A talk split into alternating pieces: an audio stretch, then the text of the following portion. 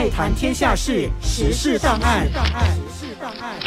时事档案带你了解新闻事件背后你可能不知道的事。我是舒林。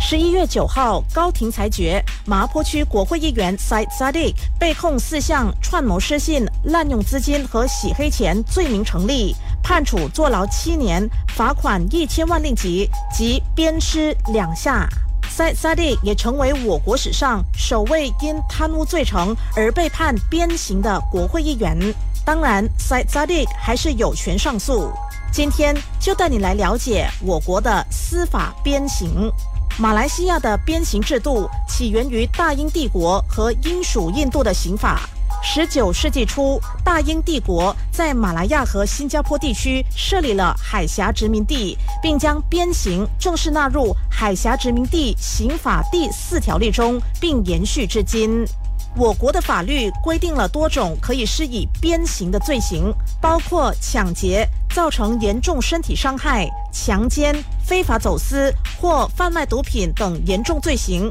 还有贪污、违反信托等的白领罪及非法入境。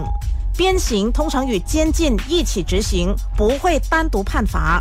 马来西亚刑事程序法典 （Criminal Procedure Code） 第二八六至二九一条文说明了有关鞭刑的条例，包括每次审庭中，犯人最多只能被判处二十四下鞭刑，藤鞭的粗度不超过零点五英寸，鞭刑不能分期执行，而某些人不能被判处鞭刑，包括女性、死刑犯、年龄超过五十岁的男性，但不包括强奸犯。法院将犯人判处鞭刑后，监狱局必须等到至少七天之后才可以执行鞭刑。如果犯人在这七天内向更高级的法院提出刑事上诉，监狱局就必须等到更高级的法院作出判决后才可以执行鞭刑。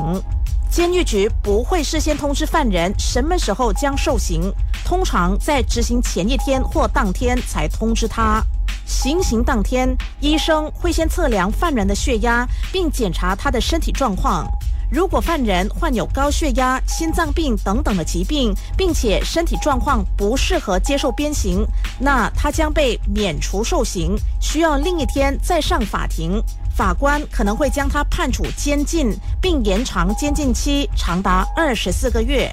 鞭刑的过程由监狱总监和医生监督。在执行鞭刑之前，监狱总监会向犯人念诵鞭刑条款，让他确认自己的身份和鞭刑的数量。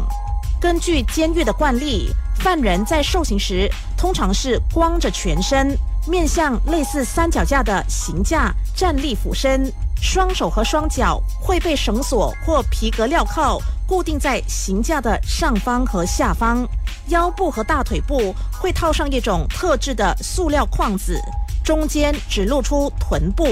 而鞭刑的打击部位也只限于臀部。行刑官在执行鞭刑的过程中，不会考虑犯人的年龄或罪行的严重程度，每一鞭都会用全力挥出，将每一鞭精准地打在犯人臀部的不同部位，并巧妙地避开已经严重受伤的部位。每一边的位置会稍微高于或低于前一边，以确保鞭痕在犯人的臀部上整齐排列。